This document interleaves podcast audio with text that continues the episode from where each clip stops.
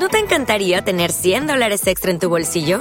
Haz que un experto bilingüe de TurboTax declare tus impuestos para el 31 de marzo y obtén 100 dólares de vuelta al instante. Porque no importa cuáles hayan sido tus logros del año pasado, TurboTax hace que cuenten.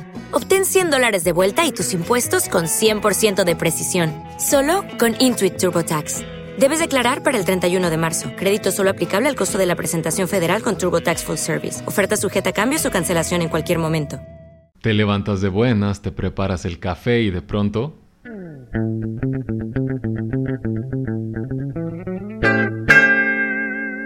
Corte A. Hola, ¿qué tal? Bienvenidos a Corte A en su podcast edición número 34, el podcast favorito y más escuchado de Canadá. Claro que sí, gracias a ustedes. Eh, esto se está pudiendo lograr a sus suscripciones, a sus likes y a sus comentarios que siempre nos vienen muy bien. No dijiste tus redes sociales. Algo suena. Mis botitas. Ah. Ajá, ustedes no lo escuchan, pero estoy frotando mis botas con la silla y no sé si se alcance a percibir. no sabía si íbamos a volver a empezar o no. No. Ah, bueno.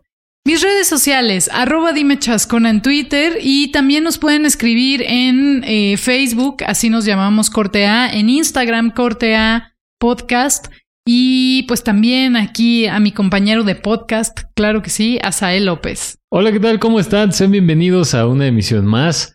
Eh, ya casi más cerca de la Navidad y de comer recalentado por los próximos cuatro meses, que no es queja alguna porque eh, ya se viene la Navidad, tenemos que empezar a hablar de esas cosas. ¿Ya compraste tus regalos de Navidad? Algunos, Qué algunos. previsor. Háganlo y por favor, digo, a ver, ¿esto cuándo sale? No, según yo ya se acabó, ¿no? ¿El buen fin? Ajá. Al menos aquí en Guadalajara acaba de pasar, acaba de terminar, bueno, el fin de semana anterior, el botón de emergencia. Más bien esto debimos de haberlo dicho el programa pasado. Entonces, miren, las plazas estaban así. Había coronavirus, hay coronavirus y de todos modos parecía que no había. Por favor, no salga. Amazon le está más barato todo. Y eso es muy cómodo, sí. Hasta es más fácil. ¿No te Sí. pasa que te vuelves más consumidor en la medida en la que solo tienes que dar un clic? Un poco sí, trato de no caer en eso, pues porque no tengo todo el dinero del mundo. Pero sí, así que, e inclusive digo, si quieren como ropa de específicamente de alguna tienda, la gran mayoría ya te la pueden enviar a tu casa y esas cosas. Entonces, no salga, todavía existe el coronavirus, eh, no se va a acabar en cuanto entre el 2021. Así que, eh, por favor, use cubrebocas. Siento que de cierta manera es la esperanza de mucha gente, como decir, ya se acabó este año, entonces ya se tiene que acabar esta pesadilla pandémica. Como que es el mindset de mucha Ajá, banda. O sea, ajá. como que piensan que automáticamente el 31 de diciembre del 2020 a las 12 de la madrugada, noche, no sé cómo se diga, como que así se va a ir. Pero es que creo que es natural porque es como una fecha en la que se cierra un ciclo, ¿no? Como en la que dices, esto ya se acabó y nuevos propósitos, borrón y cuenta nueva. Pero eso no es mucho una hacerse como de repetirse un discurso que no es cierto. ¿Tú crees? Claro. Pues es cambiar de año. No, o sea, sí, pues, pero eso de los nuevos propósitos, no por supuesto, hay gente que sí cumple cabalmente lo que se propone, ¿no? Pero seamos honestos. Díganos usted que me escucha en Canadá, ¿cómo son los canadienses? O sea, al menos en los Méxicos, el 80 o 85% de la banda pro- nos proponemos algo y, y no lo hacemos, la neta. Nos dura la euforia de esos tres días y ya. ¿Ustedes cumplieron sus propósitos de año nuevo? Seguro no, porque además fue un año pandémico, pero por ejemplo el pasado donde todo se mantenía muy normal, sería interesante saber si los cumplieron o si se quedaron solo en la buena intención. Mira, yo creo que no es por ser pesimista, pero yo creo que la gran mayoría de las personas nos quedamos solamente con la buena intención. Sí creo, es que pasa esta mezcla de que el tiempo va muy rápido, ¿no? Pienso yo que cuando menos piensas ya es mayo y vas como aplazando. Pero ¿no te pasa que eso lo escuchas desde morro? ¿Qué? O sea, que tus papás decían, ah, es que el tiempo cada vez se pasa más rápido. Al menos saludos a mi mamá que luego sí ve esto. Dice que es porque en la Biblia dice eso. ¿Qué? ¿En la Biblia? Simón, que los días van a transcurrir como más rápidos, una madre así. ¿Pero cuándo? ¿Cómo? ¿En el apocalipsis? Ah, no sé. Digo, pues, Ajá. comenta aquí en YouTube. Que tu mamá nos diga. Ajá, o sea, pero a lo que voy es que ese discurso se ha repetido muchas veces, ¿no? Al decir, es que ya estamos en octubre y fíjate que digo, es muy de tío y ya lo decimos nosotros. Y es cierto, pero no creo que sea como una cosa del 2020, pues. Sí, no sé, pero sí creo que pasa, ¿no? Creo que con la edad vamos percibiendo el tiempo de manera más rápida porque, como se los dijimos en uno de nuestros episodios, episodios pasados, creo que fue el 7, ese episodio en el que hablamos de que el tiempo no existe y de que todo es relativo, bueno, yo creo que con la edad eso sucede. Pues es que más bien que conforme vas creciendo tienes más responsabilidades, estás más ocupado las horas de tu día y el poco tiempo que tienes libre lo usas para dormir, ¿no? Y dices, no mames, ya se me fue todo el día. Sí, puede ser. muy triste, muy de adulto, pero así es la vida. Así es. ¿Te acuerdas de ese episodio de Carlitos en los Rugrats cuando ya no quería ser adulto? No. Bueno. O sea, me suena la premisa, eh, pero sí consumía lo que viene siendo Rugrats, pero no me acuerdo. Sí, en un momento se hacen grandes y Carlitos dice, esto está muy cansado, quiero volver a ser niño. Creo que muchos de nosotros compartimos esa, esa sensación. Todos lo hemos pensado. Sí. Desde el momento en que yo pagué impuestos, la primera vez en mi vida dije, no, no quiero, no me gusta. No, pensábamos que iba a ser muy cool y todo, pero no, no está funcionando. Tiene sus pros, por supuesto. O sea, creer que, o sea, pensar que que todo está de la fregada nada más porque eras adulto, también no, no estoy de acuerdo, pues. Pero es muy cansado, ser Sí, es cansado, pero no, no me digas que cuando estabas en la primaria no te cansaba hacer la tarea de matemáticas un jueves a las 8 de la noche. Ah, sí, sí, sí. O sea, ahorita nosotros, por supuesto, que preferiríamos hacer tarea de matemáticas a tener que ir a trabajar, ¿no? No, fíjate bueno, quién sabe. No. bueno, de tarea escolar, pues, no digamos materia en específico, sino. Creo que prefiero quedarme trabajando que hacer tarea de matemáticas. Sí la sufría mucho. No, pero digo, matemáticas nivel primaria. O sea, si ahorita te dijeran, tienes que hacer unas divisiones y unas fracciones. Creo que prefiero trabajar. Lo siento, lo siento. Puede ser controversial, pero sí. Bueno. Díganos ustedes qué prefieren, trabajar o resolver ecuaciones. Y es una chucha. Saludos a la chucha que está ladrando en este momento. Usted sabe que el complejo de corte estudios, que está a su disposición en renta aquí, aquí en los números, está custodiado por Chucha. Bestias, Chucha es como cancerbero de corte A. Ajá, ajá. Así cuida las puertas de este, de este, de este edificio. Bueno, Quiero platicarles que la semana pasada estuvimos hablando sobre Ready Player One, esta película de Steven Spielberg de 2018 que fue muy exitosa y que parte de la novela de Ernest Klein que se dio a conocer en 2011. Y nos quedamos muy intrigados con toda nuestra discusión sobre tecnología, ética de la tecnología, cómo vamos perdiendo nuestra humanidad mientras dependemos más de estos avances y demás cosas que nos hicieron proponer un segundo episodio relacionado con esto. Recibimos sus comentarios, muchas gracias. Ahí sus manitas arriba y que compartan estas cuestiones. Ya sea, eh, se agradece su apoyo cuando nos comentan ahí en el, en el YouTube y también cuando nos mandan a nuestros twitters. Así que eh, es que creo que esta idea, digo, estoy seguro que nunca antes habíamos tenido tanto avance tecnológico como ahora, que eso es relativo. Bueno, ya no estoy seguro. O sea, estoy seguro que cuando inventaron la primera computadora que era del tamaño de este cuarto, eh, obviamente nunca antes había habido tanta tecnología, ¿no? Claro, pero también es que creo que más bien lo que quieres decir es que nunca había avanzado tan rápido. Ándale. Ajá. Creo que más bien eso es más preciso.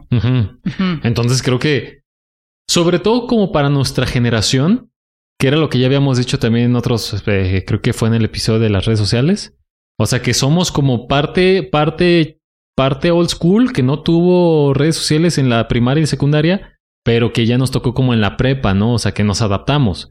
No como la banda Centennial, que sí, ellos ya nacieron teniendo un smartphone y una red social, ¿no? Entonces, no sé si para nosotros, porque mira, esta es mi visión. Dígame usted si está de acuerdo, dígame usted si está de acuerdo. A ver. La banda boomer, no se ofendan, así se llama, su generación, pues, como que medio le vale corneta, ¿no? ¿Qué? Las redes sociales ah, o la tecnología en general. Ajá, Bueno, es algo con lo que no viví la gran mayoría de mi vida. Ahorita pues, está chido, ¿no? O sea, pues, ya lo voy a utilizar, ¿no? Nosotros, que estamos como con un pie de este lado y un pie del otro, siento yo que de pronto es cuando, o sea, somos la generación a la que le causa más conflicto todo este pedo. Porque a los centennials, que son los morros que están más, o sea, abajo de nosotros, nacieron con eso y para ellos es algo me atrevería a decir hasta vital, ¿sabes? Sí, sí, sí. Ajá, entonces creo que la gran mayoría de las personas que nos ve por estadísticas que nos arroja YouTube y Spotify es banda, banda de nuestra generación, ¿no? Banda contemporánea, exactamente. Entonces por eso creo que es la misma como esa duda de, de, que queremos hablar de este fenómeno que nos gusta, pero nos asusta. Sí, sí, creo que sería la explicación más, más práctica. Ajá, porque, o sea, lanzamos la pregunta respecto al capítulo anterior. Digo, si la quiere contestar aquí también. O sea, que a propósito de Ray Player One, que si ustedes estarían dispuestos a vivir en una, en un mundo en el que ustedes pueden ser lo que quieran, así, tener lo que siempre desearon, verse como siempre quisieron, pero al final de cuentas llega un punto en el que no es real. Fue tal el éxito de Ready Player One que eh, muy pronto se aseguraron de anunciar que venía una segunda parte, Ready Player 2. Esta secuela apenas se dio a conocer una sinopsis de lo que va a tratar el libro y pues francamente me suena que va a tratar a lo mismo que ya vimos, o sea, no hay nada nuevo bajo el sol. Y aquí creo que podríamos debatir qué tan buena idea es hacer segundas partes de algo que fue muy exitoso, pero que eso fue exitoso, ¿no? O sea, como esta necesidad de hagamos una segunda parte quizás más por el dinero que por otra, eso. Ajá, por otra cuestión. Pero ya veremos cómo le va a la franquicia. No estoy segura de que Steven Spielberg vaya a dirigir la siguiente película que tú me decías que se esperaba hasta 2024. Veintitantos. Ajá. O sea, yo creo que tú lo acabas de decir por el dinero. Sí, pero luego le dan, o sea, ¿cuántas franquicias no has visto arruinadas por una segunda parte? Pues sí, claro, pero por ejemplo, ahí tienes el ejemplo de Harry Potter, ¿no? O sea, que en, mi personal punto de vista la primera película no es la mejor. Ajá. A lo mejor Don Ernest Claim ya también tiene como una continuidad muy bien planeada del, del universo de Ready Player One, ¿no? Yo no creo. Siento ¿Crees que, es todo por el cochino dinero? Sí, creo que es todo por el cochino dinero y creo que es francamente innecesario más porque, pues como que en esta segunda parte es lo mismo que ya habíamos visto. Pues, pues como luego es otras películas, ¿no? O sea, lo mismo nada más otros personajes, otros colores, pero en esencia es repetir el mismo ciclo, ¿no? La semblanza es bastante vaga, pero por ejemplo, una de las teorías de lo que podría pasar que me pareció interesante es una relacionada con qué pasaría 50, 60 años después de lo que ya vimos en Ready Player One, cuando el personaje principal, que es eh, Wade Watts, sí, así se llama. Que no lo dije en el programa pasado, yo tengo la teoría, digo, estoy seguro que no soy ni de pedo el único, cuando él, no sé si te acuerdas, cuando Wade Watts dice eh, su nombre, dice que su papá se lo puso así porque era referencia a un superhéroe. Ajá. Siento yo que es por Wade Wilson, que es Deadpool. Mm. Siento yo, es, se parece bastante en realidad y es WW, entonces. Sí, sí puede ser, ajá, dado que todo está hecho con referencias de la cultura pop. Seguramente yo siento que hice el descubrimiento, ¿no? Pero va a haber algún comentario de un vato que huele a chetos y dice, no, mira, brother, es que eso lo dijo él mismo en el... y así. Perdón. Creo que hubieras encontrado el huevo de Pascua en el juego. No. ¿Por qué no? Porque no soy, o sea, nunca me he interesado tanto en la vida de alguien, ¿sabes? Bueno, de pero ya famoso. lo descifraste, ajá. La parte de que es el nombre de Deadpool. Ah, bueno, o sea, pues no sé, no creo. O sea, hay banda que huele más a chetos que yo. Bueno, sí, sí, puede ser. Sí, me, me parece algo importante. Sí. El, el aroma a chetos. Bueno, pero ajá, el tema es a lo que yo iba. Es que una, una buena continuación de la historia para mí es una que escuché respecto a que qué pasaría si 50 años después de lo que ya vimos en Ready Player One, eh, Wade Watts se diera cuenta de que su creación es una porquería y que la vida de toda la humanidad estaba mejor antes cuando la tecnología no estaba tan relacionada con lo que hacían día a día. Pero yo no sé si esto va a pasar. Pero mira, plantea una, una, una, una premisa interesante. Ajá. ¿Era nuestra vida mejor cuando no teníamos estas herramientas enviciantes como lo puede ser una laptop, un smartphone? Creo que nuestra vida no era mejor. ¿Estaré equivocada? No lo sé. ¿Habré hablado muy rápido? No lo sé tampoco. O sea, mira, yo también creo firmemente que la tecnología está para ayudarnos, ¿no? O sea, que sí, sí, por supuesto, hoy podemos gozar, por ejemplo, de una mejor calidad de vida por el avance tecnológico. Ajá. Y pensemos en la tecnología no solamente como eso, ¿no? El PlayStation 5 y el Xbox Series X y esas madres, sino la tecnología aplicada a lo que sea. O sea, que ahora un robot te haga una incisión de un milímetro y que ahí te puede operar bien chido, hasta estar en el espacio más seguido, ¿no? Pero creo que también luego se tiene como un concepto mal entendido de la tecnología, ¿no crees? Sobre todo como por banda anterior, o sea, generaciones anteriores, que dicen es que antes éramos más sociales y hablábamos de verdad, ahora todo es ahí con el, con los twitters. Pues no lo sé, pero lo que sí sé es que en algún lado leí o escuché que mm, tenemos una tendencia como humanos a siempre pensar que tiempos pasados fueron mejores. O sea, siempre hay esta idea de que, ay, antes vivíamos mejor. Entonces, no necesariamente refleja la realidad pensar que cuando no teníamos tanta tecnología teníamos mejores vidas. ¿Tú crees ahora con el uso de las Alexas, de los Google Homes, de la inteligencia artificial? En, un en los 80 se veía muy futurístico Skynet y Terminator. Pero ahora ya existen robotitos que barren. Que le mando un saludo a mi novia, tuvimos un conflicto por un robotito que barre. O sea, ¿tú crees que esos robots puedan escalar a una verdadera amenaza? Así neta, o sea, tratando de dejar de lado lo que la ficción nos ha, nos ha hecho. Y no tanto como, como que de repente tu lavadora se levante y, saque metralletas, ¿no? Sino que... Pregunta para usted también. Ahí te va. ¿Crees que en algún momento tanta tecnología represente un peligro para la humanidad? Sí lo creo. ¿Por qué? Sí lo creo, porque pues no sé, los desarrollos que hemos visto, como que estamos muy acostumbrados a ver el avance tecnológico de, de cerca sin preguntarnos si esto es dañino para nosotros, solo fluimos con él, ¿no? Y disfrutamos sus avances. Pero va tan rápido que yo sí creo que está muy cerca de salirse de control, tal vez no de asesinarnos, como bien dices, pero sí de generar un problema en nuestra vida común, ¿no? O sea, todo Black Mirror se basa en cuando la tecnología se sale de control y por eso nos da tanto miedo, porque son situaciones que vemos mucho más cercanas. Pero por ejemplo, tú eres de las personas que piensa que Black Mirror es justamente es un reflejo de lo que dentro de algunos años podemos llegar a ser, o como Alejandro Coronado, quien le mandamos un saludo, que piensa que es una exageración para vender. No, yo sí pienso que estamos muy cerca de, de esas sociedades que plantea.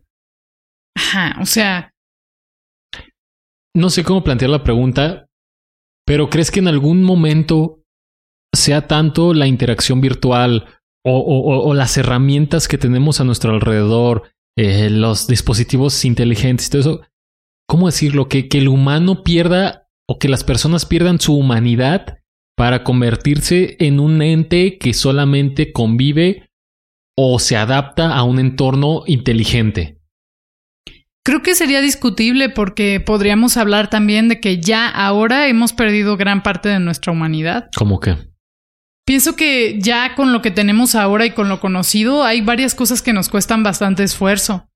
No sé, o sea, como lo que hablábamos de, del documental de las redes sociales, ¿no? Que nos parece como muy fácil, por ejemplo, eh, usar esta máscara de anonimato que encontramos en nuestras diferentes plataformas para mm. molestar a alguien que piensa diferente a nosotros, por ejemplo, ¿no? O sea, creo que ya no tenemos muchas veces esa empatía con otros seres humanos, pero también es un poco falaz, porque entonces eso implicaría que antes sí éramos muy empáticos, ¿no? Y no sabría yo asegurar algo así. Ajá, yo también, o sea, digo, me ponía a pensar, no sé, como por ejemplo en el al, menos aquí en Guadalajara eh, hemos visto luego videos, algo así como estos experimentos sociales de alguien que está tirado a plena calle y las personas pasan así como... O sea, y bueno, no sé si eso también se deba como a esto, pero también decir que antes sí éramos como un, amor todos como sociedad, también no creo, la verdad. No lo éramos, pero ahora pues tenemos estas sociedades en las que cuando alguien me molesta o me incomoda la opinión de alguien, puedo bloquearlo y desaparecerlo de mi vida. Pero no, ¿eso no te parece válido? No sé, ¿qué tan bueno es eso? O sea, creo que es muy liberador, sí, y muy catártico, pero también te autoriza a pues como ignorar diversos puntos de vista que no necesariamente corresponden con el tuyo. Ah, no vaya, pero una cosa es bloquear por insulto y otra cosa es nada más bloquear porque alguien no piensa igual que tú. O sea, el, tener un debate bien estructurado y bien hecho, bien fundamentado y, con respeto y todo, si siempre la neta es un ejercicio eh, de crecimiento.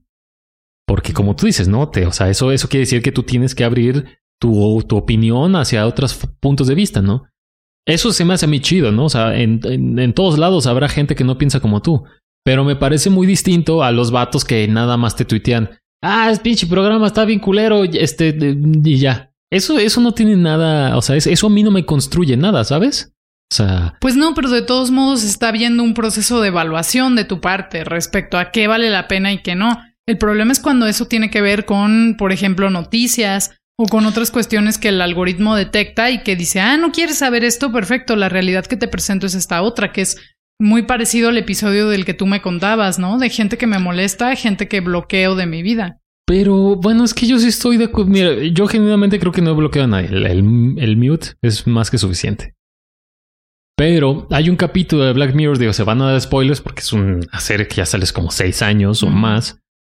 Justamente eso, o sea, no solamente bloquean como en redes sociales.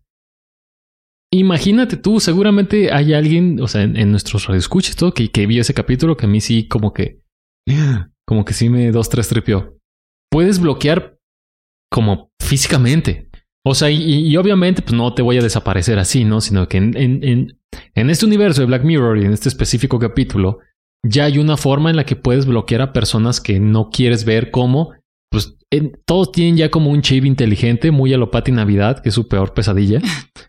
en la que, o sea, si yo no quiero, si, si no quiero hablar contigo, te bloqueo y te veo como pura estática. No te escucho, no veo tu cara, o sea, veo solamente tu silueta y tu silueta está llena de Claro, como interferido. Exactamente. Eso se me hizo muy cabrón, la neta. ¿Por qué? Pues no sé. Y tal vez fíjate. Mira, ahí está otro punto. O sea, creo que ahorita se nos hace muy fácil bloquear porque es solamente de manera virtual. Pero es que no, es que estaba acordando mis ideas. O sea, imagínate que ese, que ese acoso en redes sociales no fuera acoso en redes sociales y fuera acoso presencial. De acuerdo. O sea, que tú salieras de tu cantón y así desconocidos, extraños, te empiezan a decir X o Y cosas, que lo que haces no está chido, que por pensar como piensas, que por votar por X o Y, ¿no? Creo que sí, o sea, creo que ahí sí se perdería un poco la humanidad. ¿Sabes qué? ¿Por qué tengo que estar aguantando esto? Block a todos. O sea, yo iba a decir eso, que ahorita se nos hace muy fácil bloquear porque no tenemos como eh, ese corazón frío para hacer eso en la vida real, ¿no? Pero siento yo que si es una cosa así de tal magnitud, o de verdad es una cosa que tú no quieres, o sea, que no quieres tolerar, también es válido, porque en este capítulo, eh, ya ni siquiera me acuerdo también, la verdad, lo vi hace mucho. Este, el protagonista hace algo que su castigo, o sea, la forma ya no los meten como a la cárcel ni nada, sino que el castigo es que está bloqueado para todo el mundo. Que de cierta manera también es una crítica al sistema penal y de justicia, ¿sabes? O sea, también sabemos que la gente que entra a la cárcel muchas veces entra por razones muy absurdas que ni siquiera merecen como la pena que, que les dieron, eh, en contraste con gente que hace cosas horribles y que jamás llega a pisar la cárcel. Pero bueno, los que están ahí de pronto son gente olvidada, gente que es considerada basura de la sociedad y que invisibilizamos. Pero imagínate tú tener ese castigo. O sea, eso fue a mí lo que más me pirateó. El hecho de estar solo en el mundo. O sea, estás solo, pero no estás solo. Ajá. Sabes que detrás de esa estática hay una persona. Eso creo que está más doloroso, ¿no? O sea, porque así termina el capítulo. Este vato lo sentencia de que va a estar bloqueado y nadie puede interactuar con él. Entonces el vato sale y literalmente persona que ve persona que está que está como pues sí interferida o no. O sea, él no puede hablar con otras personas. Con nadie. Ajá. O sea, y las personas a él también lo ven así, o sea, pues porque obviamente está bloqueado, es un bloque como mutuo, pues. Entonces eso fue lo que, lo que a mí me, me, me, puso a tripear, pues imagínate que neta llegáramos a tal grado de la tecnología de casi casi borrar de la de tu historia a una persona de verdad. Cuando bloqueas en redes sociales, en Twitter, Facebook, Instagram, estás bloqueando un perfil. Estás bloqueando a un huevito en Twitter, estás bloqueando, pero sabes que detrás muchas veces, digo, si son bots, pues no. Hay una persona real, ¿no? Y esa persona real, pues no la puedes bloquear, no te alejas y ya. Pero imagínate que, que, pudiera hacer eso, o sea, que neta te peleaste con tu de novio, con un güey de tu trabajo, no sé. O sea, y que neta no, o sea, que tu castigo fuera estar solo en este mundo, porque no puedes interactuar, pero no estás solo porque estás rodeado de personas. Sí, es complicado esta cosa que también discutimos un poco sobre la cultura de cancelación en otro episodio de Cortea que les recomendamos ver. Eh, pero sí pienso que nos acercamos cada vez más a ese mundo que nos parecía utópico e irreal, ¿no?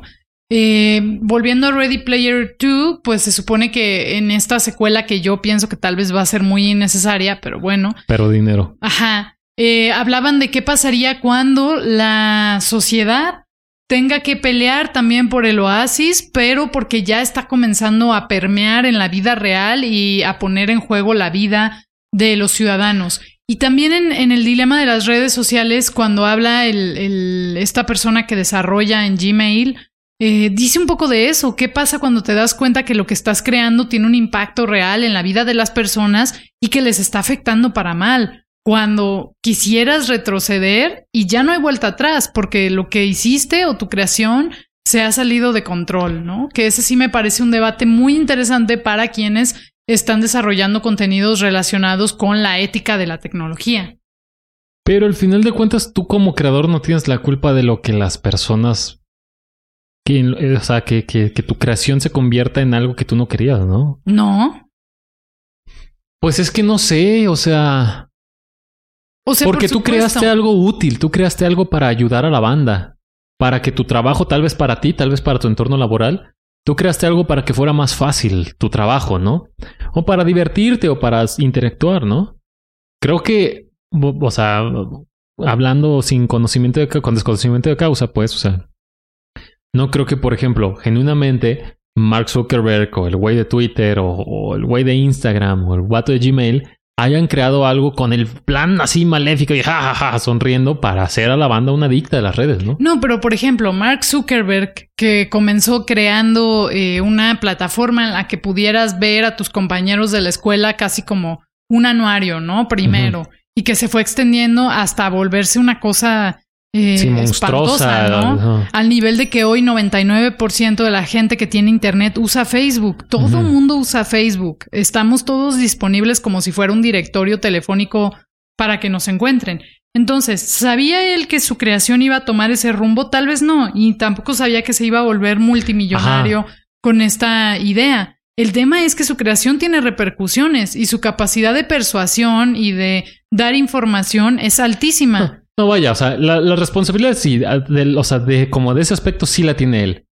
Pero ya fue una consecuencia de la masividad que tuvo su producto, ¿no crees? Por eso, cuando tu creación eh, sigue su ciclo de vida eh, inacabado en un principio y que va como desarrollándose para rumbos que ni siquiera tú planeaste, como este podcast, eh, pues, ajá, puedes decir que no es su culpa, pero claro que eres responsable, porque tú lo creaste. Mm, interesante. Tú fuiste quien lo planteó, entonces creo que por eso ahora hay gente que pienso que debe ser un gran trabajo ser alguien que se dedica a la ética de la tecnología, ¿no? Eso, ese concepto me gusta. A discutir cómo le hacemos para que esto tenga un desarrollo justo, para que no aumente las inequidades, para que no se vuelva contra nosotros mismos. Debe ser un trabajo muy interesante. Me gustaría hablar con alguien que se dedique a eso. Si usted conoce que te voy a decir, si usted conoce a alguien, digo, Sí, ya hemos dicho muchas veces esto, pero seguimos en coronavirus. Entonces estamos como pues, postergando un poco esas charlas. Pero si usted conoce algún experto o experta en ética de la tecnología, sí estaría suave, ¿no? Sí. Y es que además, para empezar, si para los humanos de pronto hay como una línea borrosa entre lo ético, lo que es ético y lo que no es ético, para nosotros que tenemos dos mil años existiendo, digo, dos mil años eh, después de Cristo, chingo de años más, o sea, ¿tú crees que ya está bien, bien establecido lo que es la ética de la tecnología? Pues claro que no, con trabajos estamos llegando a este punto, ¿no? Por supuesto que no, pero bueno, ahora las empresas están hablando de poner departamentos que se encarguen de eso. Y es que el tema es que no, definitivamente no estamos preparados para este tipo de reacciones. Se nos hace muy fácil crear un montón de aplicaciones que nos den likes, que nos vuelvan eh, personas constantemente en la exposición pública y demás, pero bueno, el hecho es que nuestro cerebro no está preparado para tanto estímulo todo el tiempo. ¿Qué va a hacer esto en nosotros? Pues los estamos descubriendo sobre la marcha. Sí, o sea, si bien como especie necesitamos esta cosa de, ah, muy bien, y que la tribu te diga, perfecto, muy bien, pues sí, pero cuando el cerebro está necesitando eso todo el tiempo, esa gratificación instantánea, por Facebook, por Instagram, por Twitter, hasta en tu Animal Crossing, que la gente te diga, uy, tus amigos virtuales te digan que todo está increíble. O sea, estamos aprendiendo sobre la marcha qué es lo que esa recompensa instantánea nos está haciendo como humanidad, ¿no? Porque no lo sabíamos, nunca habíamos experimentado tantos estímulos juntos y al mismo tiempo. Y siempre decimos como, ah, Los adolescentes seguro ya no saben manejar esta parte y nosotros sí, yo no lo sé. Mm. ¿Ves? No son preguntas fáciles. No, no, no, son- claro, claro que no, pues, pero. Pero es que entonces pensaría yo que las nuevas generaciones ya tendrían que nacer con esto, ¿no? Porque, por ejemplo, no hay ni uno ni dos. O sea, la banda, los papás que le hacen un Instagram a sus bebés. Eso a mí, discúlpeme si usted es papá y, y a sus hijos le hizo un Instagram, espero que no. Se me hace una reverenda tontería. Pues más que eso, no les estamos preguntando si nos dan su consentimiento para exponerlos en público. Claro, claro. O sea, y, y es que entonces literalmente estamos usando al mijito para una satisfacción, para subirme el ego a mí, ¿no? Claro. O sea, que digan, ah, no manches, tu hijo está bien bonito. Hay niños feos. Hay que, hay que normalizar eso, la neta. Pero eso qué tiene que ver. No, nomás paréntesis. Bueno, Es que a lo que voy es que, bueno, seguramente sí hay, ¿no? O sea, que alguien te ponga, güey, tu hijo está bien federal. O no sea, creo, no creo. ajá. Hay que tener Pero, tacto. pero es que ah, ah, está todavía más, más manchada la, tu, tu, tu cuestión de autoestima y de ego, ¿no? Porque sabes que como nadie te va a decir que tu hijo está culero, haces eso para que te suban el autoestima y es literalmente como si estuvieras mostrando a tu morro para tus fines, ¿no? Sí, pero también estás violentando el derecho que tienen ellos a elegir. si Sí, claro, no, totalmente, totalmente. Estar en redes sociales, ¿no? Porque mínimo todos nosotros hicimos un Sí. acto de, de- de decisión. No lo incluso, haga. ajá, sabiendo que tal vez puede tener repercusiones. O sea, ya tenemos generaciones que por primera vez están en redes sociales desde antes de nacer y hay un registro de su vida desde antes de nacer. Y eso es una cosa muy seria, ¿no? O sea, no Sí. les estamos dando la oportunidad de que ellos decidan. Si ustedes imagínense que toda su vida estuviera ya en Internet, que pudieran verse ahora como niños de uno o dos años, a lo mejor está padre, pero también habrá partes que no podrás reservarte para la privacidad. Tus momentos tristes, Sí, claro. de vergüenza, o sea, no sé. O sea, imagínate tú que a arroba babyjose 2020, o sea, a sus papás se les hace muy chistoso subir una foto de él bañándolo, llorando, y cuando baby José 2020 tenga 18 años, si hay algo que es cierto es que lo que alguna vez está en internet siempre va a estar en internet. O sea, ese morro, esa foto a lo mejor no quiere que se muestre y ya se la peinó porque ya estuvo. Alguien pudo haber hizo un screen, hacer un screenshot. Se oye mamón, pero pudo haber hecho un meme y los memes ya no se borran. no, exacto. Está muy heavy eso, es cierto. O sea, ser el niño de los memes no suena tan es divertido que a sí, largo o plazo. sea, las redes sociales es un arma de doble filo muy canijo. Claro, y no les estamos dando oportunidad a que ellos decidan. Entonces, no le hagan perfiles a sus bebés, por favor. Es que si es como lucrar, bueno, no lucrar, bueno, muchos ya hacen campañas de sus morros, ¿eh? Los, Claro, pero también es una manera de tener un álbum familiar totalmente disponible en, en un no, espacio pero nosotros tenemos un álbum familiar que se lo enseñamos a quien nosotros queremos. Ajá, sí. O sea, yo por qué le habría de enseñar a 350 mil pelados que ni conozco. O sea, algo que, que, que pues a ellos no les interesa, ¿no? O sí, pero que lo van a usar tal vez para sobornarte o para tener otro tipo de repercusión en tu vida. O sea, no es este derecho a la privacidad que ya se considera dentro de, de los derechos de cuarta generación, de lo relacionado con eh, el Internet y nuestro derecho al, al olvido digital, que pues ya no lo tenemos. ¿no? O sea, imagínate tú que es como si tu mamá tomara una foto tuya de bebé y así anduviera por toda la calle. Así, extraños de, oiga, señor, ya vio a mi hija. O sea, creo que no. Sí, comprendo que es desconcertante, pero bueno, o sea, también el hecho es que así vivimos y no nos hacemos estas preguntas de ¿será ético entonces difundir información de mi hijo sin su consentimiento? No, claro, o sea, es, es que sí. Ah, es que ah, yo en lo personal tengo una relación de amor-odio con las redes sociales. Y no sé si se acrecentó con la pandemia. Pues es que de pronto todo ocurre ahí, hasta el propio Ajá. Zoom es una red social.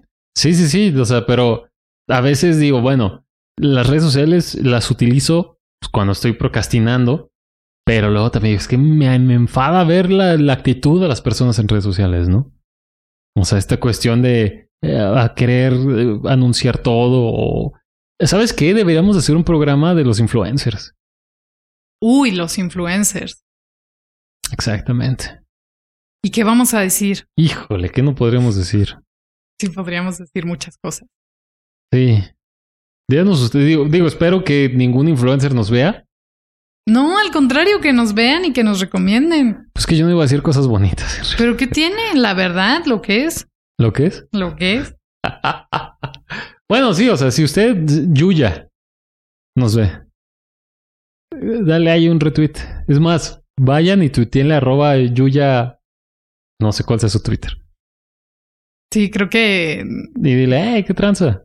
no le vas a caer bien con ese comentario. Ah, es que, mira, es que también hay, hay, hay, em- nuevos empleos, hay nuevas eh, oficios que nacieron a partir de la tecnología y las redes sociales. O sea, a mi abuelita no sabría, no sabe lo que es un community manager. Claro, bueno, eh, pero eso era parte de lo esperado. Aquí lo que veíamos es eh, qué tan bueno o malo es eso. Obviamente nos estamos adaptando a los tiempos y pensando cómo eso se relaciona con nuestra vida diaria, pero no sé, o sea, creo que mm, más allá de eso, eh, nos obliga a hacernos preguntas que van más allá del trabajo o de lo que, de lo que hacemos comúnmente, sino cómo va a ser este futuro que antes ya se imaginaron como con muchas pantallas y mucha dependencia y ya está aquí hoy. ¿Qué va a pasar en 20, 30 años? Mira, a mí me asusta un poco, pero también es, creo que más mi morbo por saber eso. O sea, por saber. ah, Y yo sé que este es un discurso que se ha repetido muchas veces por tíos, abuelitos, etc.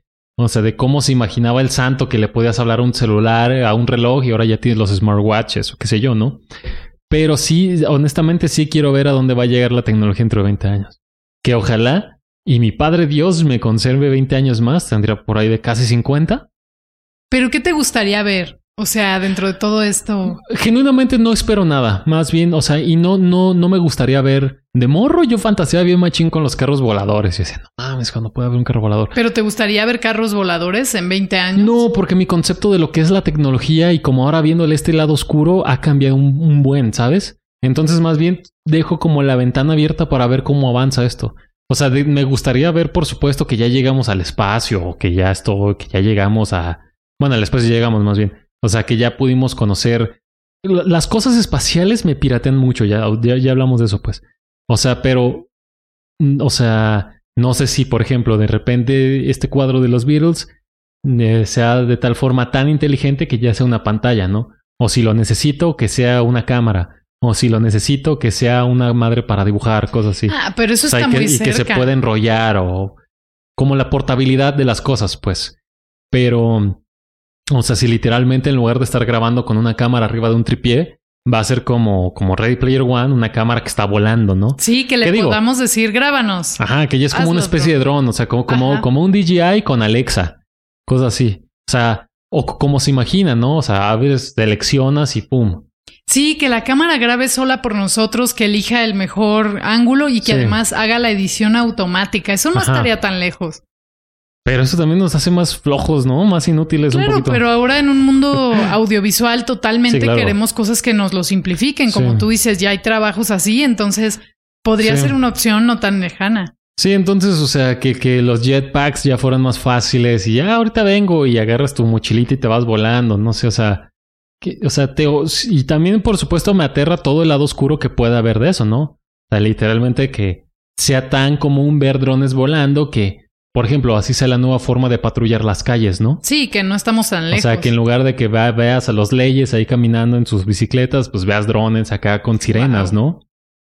Que eso sí se me hace como muy, Muy cercano. muy dictatorial, ¿no? Además, sí, es como... pero yo lo veo muy cerca eso. Pero ¿y la privacidad? Claro, ese es el lado oscuro, como tú dices, Ajá. pero sí creo que pueda pasar. Creo que a mí me enloquecería mucho ver que la trans- teletransportación es ¿Fuera posible. posible? Mira, nosotros dijimos 20 años. O sea, imagínate que pronto te pudieras aparecer en la casa de alguien. Hola, qué miedo. Pues estaría chido, ¿no? pero qué miedo también. Pues no, porque quiero creer yo que no va a entrar sin tu permiso, ¿no? Tendría que haber un mecanismo para eso. No, pero claro. imagínate de repente se te aparece alguien que te cae mal en tu sala, así de hola, vengo a Cotorrear, aunque te mal. pedirte el dinero que te presté, no sé, algo así en tu sala, y tú sin poder huir así. ¿Sabes ¿Qué sería un, eh, una hazaña? Que este podcast duraba 20 años. Wow. Y que guarden la fecha. Hoy qué es? Estamos guardando, grabando esto el 16 de noviembre del 2020. Esperemos que el 16 de noviembre del 2040 podamos decir así No, no es cierto. A los 40 años, a los 50 años todavía no hablas así. Nada más así, tal vez más canosillos. Este. Esperemos que no más panzones. Esperemos, este, y, decirles y estar grabando con una cámara voladora. Eso me encantaría. Espero que alguien ya esté desarrollando eso. Nos simplificaría mucho la vida. Pues mira, es como un dron, te digo. O sea, estrictamente ya existe, ¿no? Que es un dron. Pero así como se ve en Ready Player One. Así, hey, grábanos. O transmite en vivo en estos momentos. O cosas así. ¿Ustedes qué piensan? ¿Cuál es el invento del futuro que les gustaría ver en 20 años y que les sorprendería mucho ver que el avance de la tecnología ha hecho realidad justo ese artefacto que alguna vez soñaron? Y también me interesa que nos cuenten qué opinan de esto de las segundas partes. ¿Era realmente necesario un Ready Player One 2? Yo creo que no. No, se llama Ready Player 2. Ya no es One 2. Ah, me equivoqué, sí, sí, sí. es Ready Player 2. Sí, discúlpenme, discúlpenme. Fue un desliz. Fui una loca durante unos minutos. Eh, pero bueno, yo anticipo que puede estar muy mala, ojalá no, pero vamos a darle el beneficio de la duda. Esto fue Cortea. Suscríbanse. Y ahora, el rincón poético de Dotbell. Prioridades. Cuentan que hay un perro que se llama Pavarotti. Y sí canta muy bien, pero mantiene su talento oculto. Es porque prefiere no abrumar a sus dueños. Y pedorrearse en el sillón. Gracias. Esta ha sido otra visita al Rincón Poético de Dotbell.